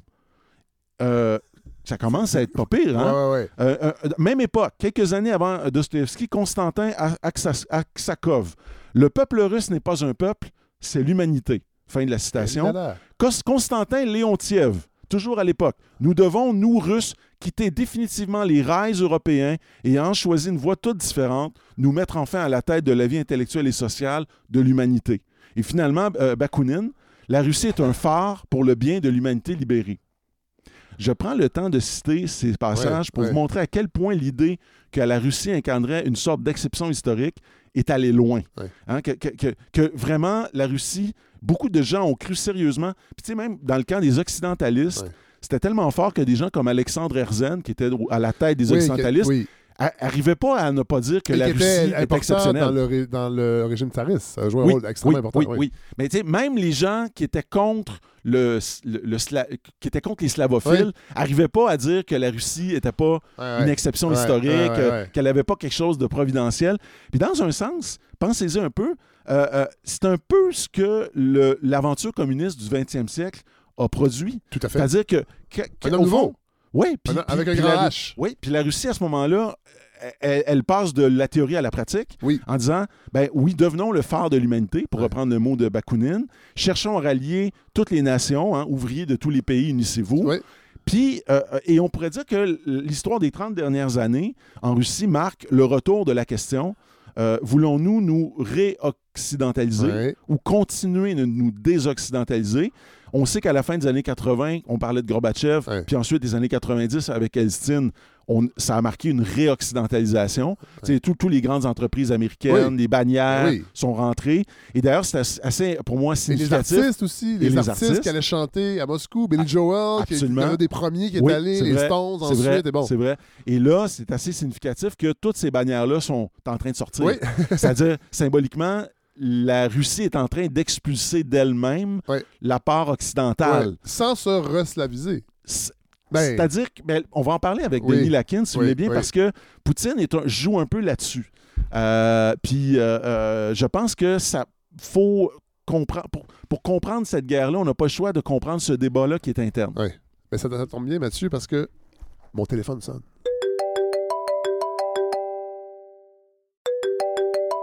Alors là, on rejoint Denis Lakin, euh, qui est à Paris. Bonjour, euh, Monsieur Lakin. Bonjour. Vous êtes doctorant en lettres russes à l'Institut national des langues et civilisations orientales. Et c'est Mathieu, c'est une idée de Mathieu parce que vous vous connaissez. Oui, euh, on s'est c'est connu au collège Jean de Brébeuf. J'étais son étudiant en littérature française. Ah oui, donc c'est en 2000. C'était en 2004. Justement, c'était pendant l'annexion de la Crimée, je m'en souviens. C'était en Ah, mon 2014. Bonjour Il y a- il y a Denis, bonjour. 10 ans. Bonjour. Bien Heureux de vous retrouver après euh, toutes ces... Honnêtement, je pensais que ça faisait beaucoup plus longtemps, mais je me rends compte que j'ai ma perception du temps, plus ma carrière avance. Ça fait même pas 10 ans. Ben non, ça fait même pas 10 ans. Là, vous avez publié un texte et on va en parler parce que Mathieu, vous avez abordé le sujet un petit peu, le- le- cette idée du messianisme de la culture russe. Et Denis Lakin, dans votre texte, en fait, l'idée du texte est de rappeler que les- le, le peuple russe n'est pas. euh, se personnalise pas dans ce que fait Vladimir Poutine actuellement. Mais voilà, euh, oui, non, c'est que euh, euh, l'idée du texte, c'était un peu de, de nous, nous rappeler que certes, euh, on, on aime bien séparer Poutine. la- ben, les- les- quand je dis on, c'est les Russes libéraux qui sont opposés à la guerre. Oui. Euh, donc on aime bien se, se- se, euh, dissocier de cette guerre et de Poutine, mais il faut se, se- se rappeler que Poutine ne sort pas de nulle part, Non, c'est ça. qu'il utilise certains éléments de la culture russe pour euh, se justifier idéologiquement et pour justifier cette guerre immonde. Oui. Donc euh, c'était un- plutôt un appel. euh, bon, là c'est sûr que c'est écrit en français et c'était destiné à un public non russophone, mais pour montrer justement aux non russophones qu'il y a un débat aussi à l'intérieur de la communauté russe par rapport euh, ben, à notre propre héritage culturel, notre propre héritage euh, historique, notre rapport à l'histoire. Euh, parce que bon, là, là- on encore une fois, les Russes libéraux, on s'oppose à la guerre, on est horrifié par ce qui se passe en Ukraine. Ouais. Mais il y a aussi un examen de confiance à faire. Je veux dire, je me considère pas coupable de ce qui se passe en Ukraine, mais on a une responsabilité de réévaluer notre, notre héritage historique, notre héritage culturel. Vous, vous dites dans le texte, le Poutine est russe. Évidemment, son régime n'est pas apparu ex nihilo euh, au tournant du millénaire. Donc, il y a des, racines dans cette, dans cette culture, comment je pourrais le dire, de ben, cette idée de grandeur, en fait. Oui, voilà, et, et- et- et- et là, là est tout le, le problème, parce que justement, dans les années 90, il y a quoi? Il y a l'effondrement de l'URSS, Oui. il y avait certes la, la promesse de la, de la démocratie, du capitalisme, mais rapidement, on comprend que c'est un peu utopique, qu'on va pas devenir démocratique et que ça va pas être l'économie de marché euh, réglementée du jour au lendemain. Ouais. C'était un peu le Far West euh, en Russie, avec un capitalisme mafieux. Et donc, euh, lorsque Poutine arrive au pouvoir, euh, pour justifier son régime qui est tout aussi mafieux et kleptocratique, euh, il essaie d'insuffler une fierté à la Russie en jouant justement sur l'idée d'une grande Russie. Donc, au lieu de continuer le travail de, de réévaluation historique des années 90, où on fouillait dans les archives pour vraiment complètement déstaliniser le- la population, parce qu'on n'avait pas fini ce travail-là. Ouais. En URSS, évidemment, il y avait une, une première vague de critiques après la mort de Staline, mais ce travail était encore à faire. Et donc, avec Poutine, ce travail, tranquillement, bah, il, est opprimé, il, est arrêté, et on se tourne vers le, le narratif de la grande Russie, euh, qui plus est, doit prendre sa revanche contre l'Occident qui a tenté de détruire la Russie. Donc, euh, cette idée de grandeur est tout à fait problématique et elle est à réévaluer euh, avec l'histoire russe et, et aussi les éléments de la, la culture russe qui mènent à ça. C'est pas une question de, de- de condamner toute la culture russe Ben comme non, étant seulement.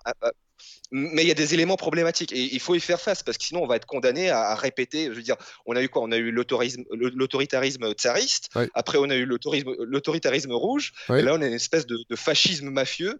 Euh, moi, quand je parle à mes parents, ma mère notamment, elle me dit mais jamais j'aurais pensé que la Russie retombe, retomberait dans un truc autoritaire comme ça. Voilà, il y, a- y y ce choc. ce ben, Il y avait déjà un choc depuis quelques années lorsqu'on on voyait euh, ces lois liberticides qui étaient adoptées par le Parlement. Ouais. Euh, mais jamais on n'aurait cru que, que Poutine oserait faire ça, une guerre ouverte et aussi ignoble euh, contre un, un voisin avec qui, bon, c'est un pays indépendant, souverain Ouais. et distinct de la Russie, mais il y a beaucoup de liens aussi. Oui. Je veux dire, euh, et, et ce qui nous enrichit, d'ailleurs, j'invite euh, vos, vos auditeurs à écouter un, discours de, de Zelensky. c'est le discours de Zelensky de- du 23 février euh, 2022, un jour avant le début de la guerre, où justement il explique ça que la Russie et l'Ukraine sont deux nations distinctes.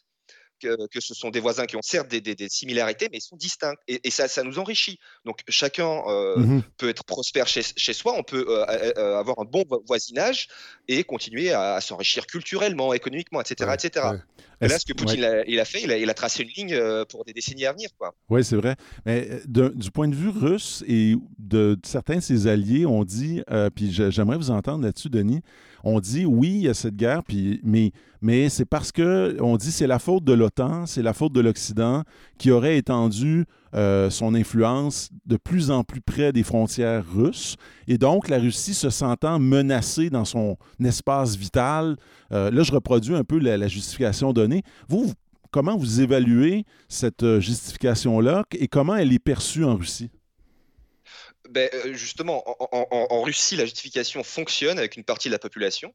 Parce Ouais. que vous avez les gens qui ont totalement gobé la propagande. Euh, Ouais. Donc depuis 10-15 ans, il y a une propagande euh, non-stop euh, qui nous, insulte que les, les- les Américains ils sont méchants, l'Occident veut détruire la Russie, en Ukraine il y a des nazis homosexuels, etc. etc. Donc c'est un truc délirant, mais ça fait 10 ans que ça dure. quoi. Donc, forcément, avec les- l'effet de la grenouille dans l'eau chaude, il y a une partie de la population qui va y croire. Il y a une autre partie de la population qui n'y croit pas, mais elle a quand même peur de l'Occident.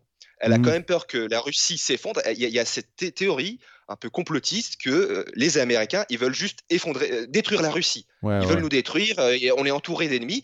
Et donc, et Poutine Une sorte hein, d'apocalypse. il- une, une sorte d'apocalypse, Oui, Denis, ouais. oui, voilà, que- qu'ils veulent détruire la Russie. Parce qu'il y y avait réellement un, un risque d'effondrement de la Russie, une balkanisation de la Russie quand, dans les 90. Ouais. Et donc, Poutine joue, joue sur cette peur. Et les gens, même qui n'aiment pas Poutine, se disent oui, mais s'il n'y a pas Poutine, ça va être pire. Donc, même si je, je- n'appuyais pas la guerre au début, ces gens vont dire, ben, vaut mieux que la Russie gagne.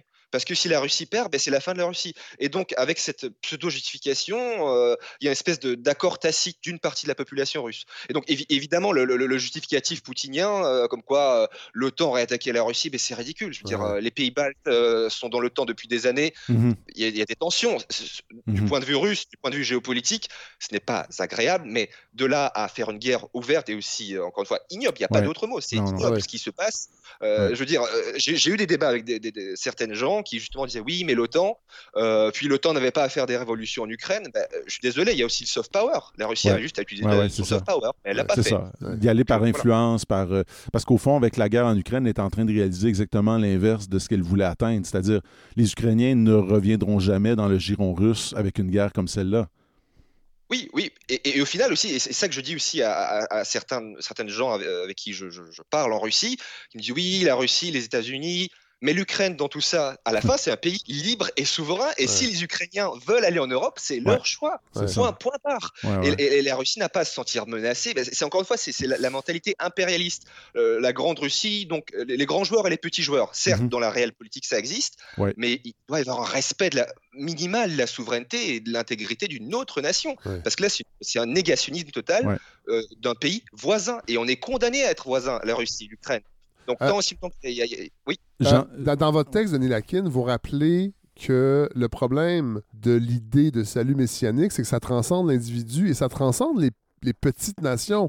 Et c'est- à ça qu'on assiste dans le fond. C'est- Et c'est ça, je pense, qui, en tout cas, moi, me choque aujourd'hui, en 2023, c'est d'avoir un État qui fait abstraction de la vie humaine, des individus et des, petites et, nations. et des ouais. petites nations. On pensait que c'était un reliquat du, du 20e et du du 19e siècle. Oui, oui, ben, oui. Et, et en fait, euh, actuellement, bon, on dit petite nation, je sais que c'est un terme géopolitique, Oui, euh, de Ouais. science politique, mais, l'Ukraine est en train de prouver qu'elle est une, beaucoup plus, une, une Oui. nation bien plus grande que, que la Ouais, Russie, à à, fait. par sa résistance hé- hé- héroïque. Mais oui, c'est- tout à fait choquant. Et ce qui est, et ce qui est plus choquant, ben, ce qui n'est pas choquant, mais je veux dire, euh, ce qui effraie, c'est qu'actuellement, euh, en 2023, on assiste peut-être à une nouvelle vague de mobilisation. Et Poutine peut-être va essayer de reprendre, de, relancer une tentative d'attaque de, Kiev ou de Lviv en faisant quoi? En faisant ce qu'il a fait à Solidar. Donc c'est la ville Solidar qui a été prise par euh, les forces russes et les, et les- les mercenaires euh, Wagner. Wagner, ouais. Donc la, tactique, c'est d'ensevelir l'ennemi de cadavres de mobilisés russes, parce que la vie humaine n'a aucune valeur aux yeux de ce régime. Et ça, il faut Mhm. le répéter, c'est Mhm. un régime criminel qui, voilà, il y, a- il y a ces grandes idées messianiques qui sont aussi un peu en contradiction avec, euh, parce que là, on parle de Poutine, euh, espèce de, de- de patriote russe, mais ça reste un kleptocrate. Ouais. Donc il y, a- Ouais. Ouais. y y genre une disjonction. Donc d'un côté, il dit oui, j'aime la Russie, je veux créer le monde russe, mais de l'autre côté, il ne cesse de piller la Russie depuis euh, 20 C'est ans. Quoi. Et puis, Donc, euh, euh, puis euh, lui-même. On a découvert ses palais et tout ça. Euh, euh, Denis, Ah oui, moi, mais- j'ai. mais ça- Pardonnez-moi, allez-y. Ah oui, non, mais ça fait très longtemps, autant qu'on le sait, mais voilà, euh, euh, les, gens euh, semblent, bah, une partie de la population semble accepter ou dire carrément que c'est de la propagande occidentale parce qu'on on Ah, leur ben rabat oui. les oreilles. Ben oui. J'écoute, euh, Denis, je, je suis abonné à certains fils qui nous euh, rapportent euh, les propos tenus dans les médias russes, hein, des médias euh, officiels, euh, et parfois dans les discussions avec les panélistes, euh, on entend des discours qui sont assez euh, saisissants. Euh, on, on- on dit qu'au fond, si la Russie est en train de perdre la guerre, c'est parce qu'elle n'y va pas assez durement, qu'il faudrait y aller avec la bombe, qu'il faudrait même nucléariser le conflit. Et parfois, est-ce que c'est de l'esbrouf, c'est de la rhétorique qui est un peu, comment dire, pour le spectacle, ou il y a vraiment en Russie des partisans sérieux d'une ligne dure qui veulent en fait littéralement euh, annihiler l'Ukraine? Ça- le, le- le risque avec ça, c'est qu'on peut, on peut se dire que c'est juste de, de- bon, de, un discours belliqueux de la rhétorique. Ouais. Mais le discours nationaliste, parce que euh, pour la plupart des Russes qui s'opposent à Poutine, dont moi, pendant Mm. de longues années, je disais que mais Poutine, il n'est pas vraiment un impérialiste. L'impérialisme, c'est juste, c'est- des mazettes, c'est de la viande rouge aux Ouais, nationalistes. ouais. Euh, et donc, c'est juste un kleptocrate. Puis après, j'ai réalisé, le- bah, même un peu avant le, le- le- le 24 février, que c'est faux, que l'idéologie, on peut pas juste l'invoquer comme ça pour se justifier.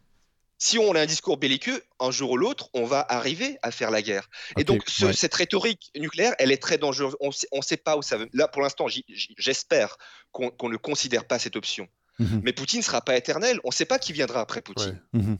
Ça pourrait y a des gens parce qu'il y, a- y y un vrai travail de déradicalisation. Il y a- y deux, deux grands défis actuellement à- pour la Russie à long terme. Donc déjà, si, il faut que l'Ukraine gagne euh, cette guerre. Il ne faut pas laisser l'Ukraine perdre parce que ça serait totalement catastrophique. Mais après la victoire ukrainienne, il y aura deux, grandes choses à faire en Russie. D'une part, se débarrasser de ce régime. Parce que c'est un régime criminel, encore une fois, et il faut que ces gens aillent devant la justice. C'est même plus la S, ça devrait être Nuremberg. Hmm. Euh, et, et- et deuxièmement, il faut Hmm. Dépoutinifier, déradicaliser de vastes pans de la population russe. Ouais. Il y, a- y y beaucoup de gens qui ne croient pas à ça. C'est pas non plus, faut pas pen- penser que chaque Russe euh, euh, veut détruire l'Occident. Non. il y a une grande partie qui veulent juste la stabilité. Et, et ces gens-là, on peut travailler avec eux. Mais il y a, je sais pas, 10, 20, 30% de gens qui ont gobé cette propagande, qui vont peut-être être euh, revanchistes. Donc ça, c'est très très dangereux parce qu'encore Mhm. une fois, la Russie a quoi? La Russie a l'arme nucléaire. Ouais. Et, et là, actuellement, même si bon, c'est pas idéal les process de, de, de, de, euh, de gestion de l'arme nucléaire, au moins il y a un État plus ou moins centralisé et il y a des lignes de communication avec Washington. Dans un scénario où la Russie euh, tombe dans le chaos, parce que ça peut arriver, hein, Poutine a franchi la, la ligne de la guerre, euh, si son régime écl- éclate, dès qu'on a Mhm. franchi ce niveau de violence, tout, tout est possible. Ben oui, dire, euh, on aurait pu dire bon, ben, Poutine reste ju- jusqu'à sa mort, puis voilà, puis après il y a un dauphin. Là, je sais pas, il peut y avoir un coup d'État, une guerre civile, une Ouais, révolution, ouais. je ne sais pas. Mais encore une fois, la Russie, c'est- il y a un pays qui sépare la Corée du Nord et la Norvège, c'est la Russie, c'est immense. Donc euh, est- voilà, ça, ça finira pas de faire les unes malheureusement et pas pour les bonnes raisons, je pense. Euh, Denis Lakin, tantôt avec Mathieu, on a souvent évoqué le, on- de jamais sous-estimer le poids de l'histoire. Mhm. Euh, on sait que la Russie a été sous un régime communiste pendant, pendant euh, presque 100 ans, en fait, un peu Mhm. moins. Mais qu'est-ce qui en reste de ça aujourd'hui dans la façon que le peuple reçoit l'information, estime que ça c'est de la propagande, ça c'en est pas, donne sa confiance à quelqu'un comme Poutine?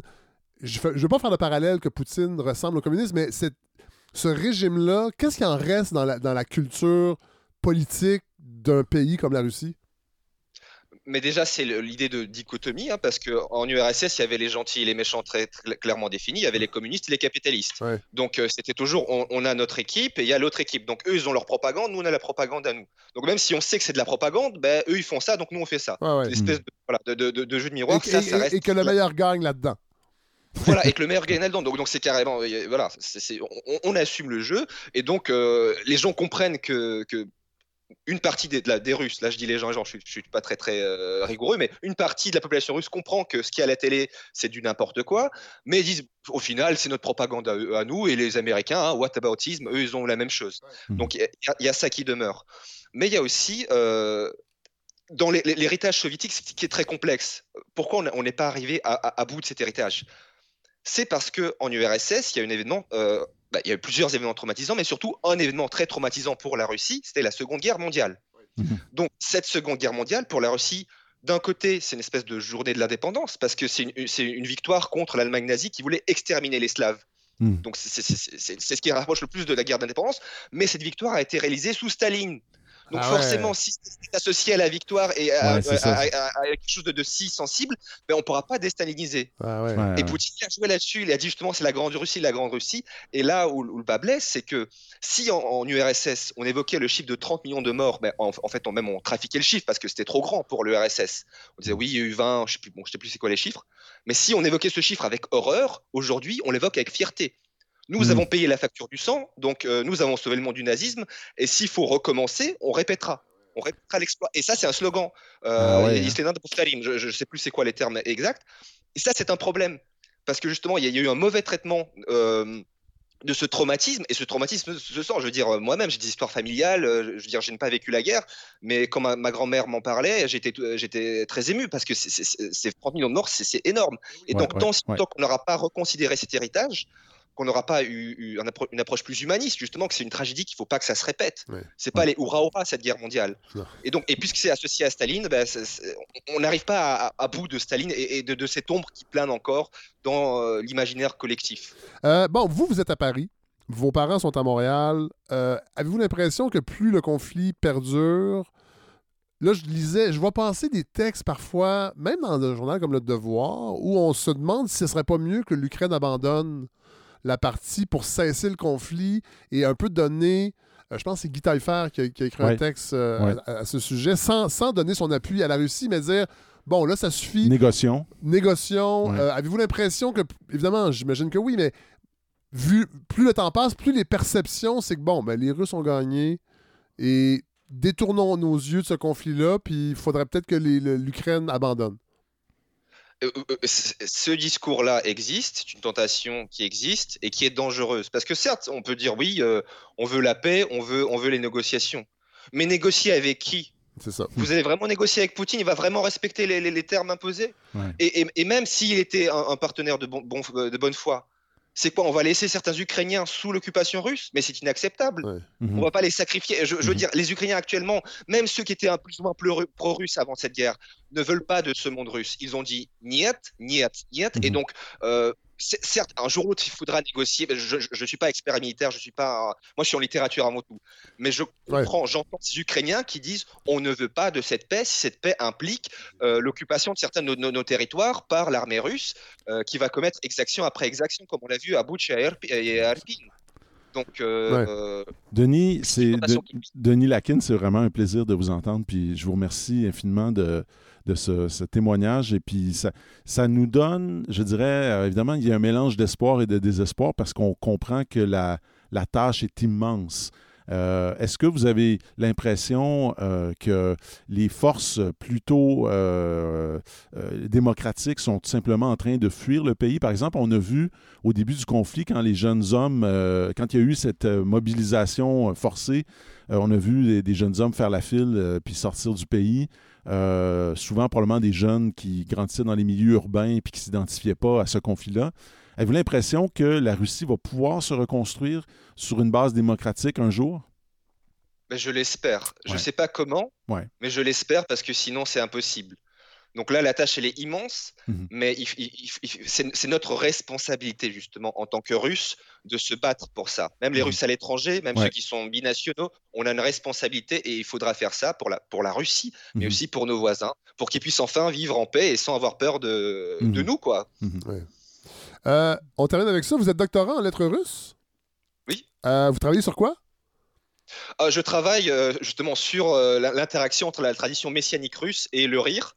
Euh, Donc le Ah. rire comme réponse à, à l'échec du messianisme en URSS, bah, parce qu'en en URSS on promettait le communisme, mais c'est jamais arrivé.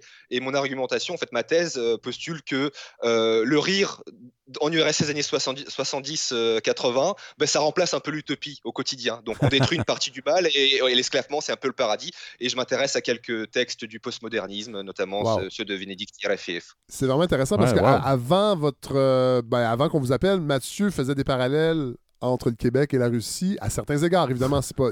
Mais là, vous me parlez du rire. Il y aura encore un parallèle à faire. Moi, c'est drôle, j'ai fait ma thèse sur le rire aussi, peut-être, Denis, vous le savez, euh, sur des auteurs français. Mais euh, c'est qui les, de, de quels auteurs on parle dans les années euh, 70, 80? Donc il y a Sur votre Vénédicte thèse Yerafiev, Ouais. euh, ça c'était l'auteur principal. Là, mon corpus il s'est un peu élargi avec euh, Yus, Yus Aleshkov, qui- que je connais très peu, et Vainovich, que je suis en train de lire. Ouais. Donc ils sont, ils sont pas très connus, je pense, hors de Russie, mais euh, quand même. Donc il y a des traductions de Moscou, euh, Moskva Petushki, c'est Moscou sur vodka.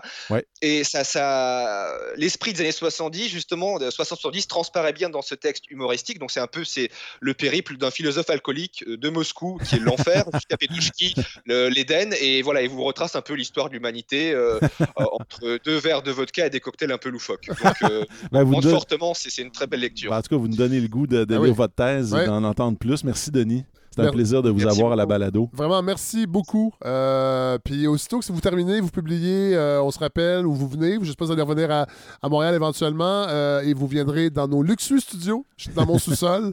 Et euh, on pourra parler de votre thèse plus en détail. Avec plaisir, ça ferait grand plaisir. Merci beaucoup. Denis. Au revoir. Au revoir.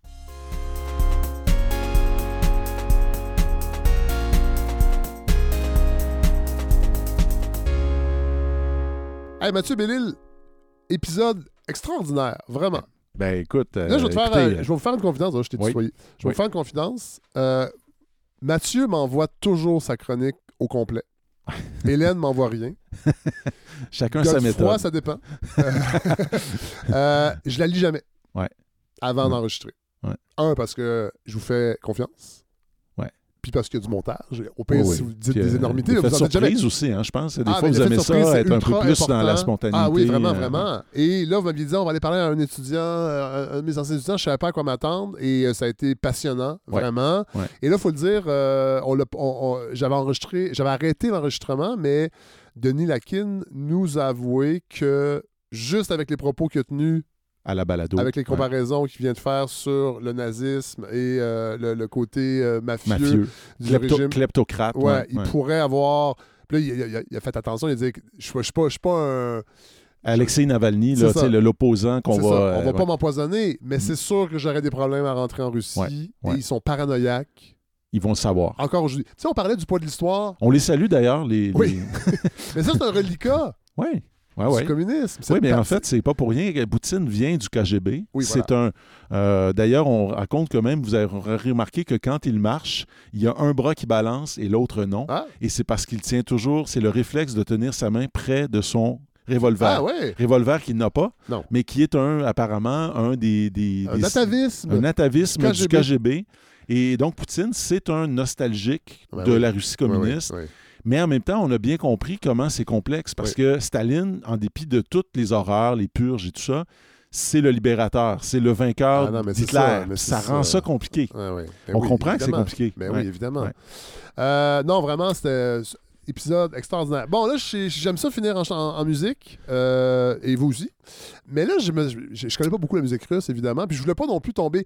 Le, le seul souvenir d'un groupe russe, c'est le groupe Autograph, dans les Ouais. années 80, qui faisait une espèce de hard rock mélangé avec du prog. Et là, je me suis dit, ah, je vais. Russian, aller- Russian, euh, en passant, Russian Circles, là, Non, c'est avez pas fait- des Russes. Je l'ai fait c'est jouer. très déjà. bon, Oui. mais C'est des ça gars de Chicago. C'est des gars de Chicago. Et Ru- Bon, Russian- bon, des Ru- Chicagolais qui se prennent pour des Russes. Non, c'est ça? non, du tout. C'est que Russian Circles, c'est un exercice au hockey. Ah, OK. C'est un, c'est un drill de Ok, hockey. C'est pour ça, je pense que c'est sûrement des gars qui Oui, ont joué au hockey oui. parce que Chicago, évidemment, c'est une Bien ville euh, amoureuse de hockey. Euh, non, puis j'en ai déjà mis. Non, euh, je vais je vais tomber dans, le- dans, le, dans le classique, facile, les Beatles. Oui. Back in the USSR. Et on se rappelle parce que, bon, les gens ne lisent pas toujours les paroles. Ça reste, cette chanson-là, elle est très drôle parce que, dans le fond, c'est des, des Russes, c'est des Soviétiques qui reviennent en URSS. Ils se mettent dans la peau de Soviétiques. Oui, puis là, ils ont hâte de retrouver les filles d'Ukraine et, et les filles de la Georgienne sont les plus belles Ah, et les ouais. Moscovites sont les plus euh, délurées, je crois. Et euh, ils se sont fait un peu chier euh, à l'ouest. En Occident. Oui, C'était le goulag. Et ce qui est très drôle, c'est que la chanson, elle est construite comme une parodie d'une chanson des Beach Boys. Parce que là, Ah, on faisait un clin d'œil avec les, les filles californiennes. Et c'est un clin d'œil à une chanson de Chuck Berry, sortie en 1959, Back in the USA, euh, qui relatait ben, l'histoire d'un gars, sûrement Chuck Berry, qui revenait aux États-Unis, qui était bien content de retrouver la chaleur de son foyer. Alors, euh, on va, Ah terminer, ouais, on va terminer avec ça. On va voir, Ah ouais, parce que je, je sais que souvent les Beatles sont bien gosseux sur euh, les droits. Peut-être que peut-être qu'elle sera plus dans le montage final. Ouais, Peut-être qu'on est surveillé aussi par les Beatles, hein? on ne par sait Ringo, jamais. par Starr. Alors euh, voilà. Hey, merci Mathieu. Merci, Déjà Fred. de vous un plaisir. Euh, nous, on va se voir demain soir parce qu'on Ben oui. enregistre cette, euh, cet épisode Ben qui, oui, quand les gens vont aussi. entendre cet épisode-ci, ce sera la veille. Ouais. On va se retrouver. Donc, ça a été une belle soirée. Salut.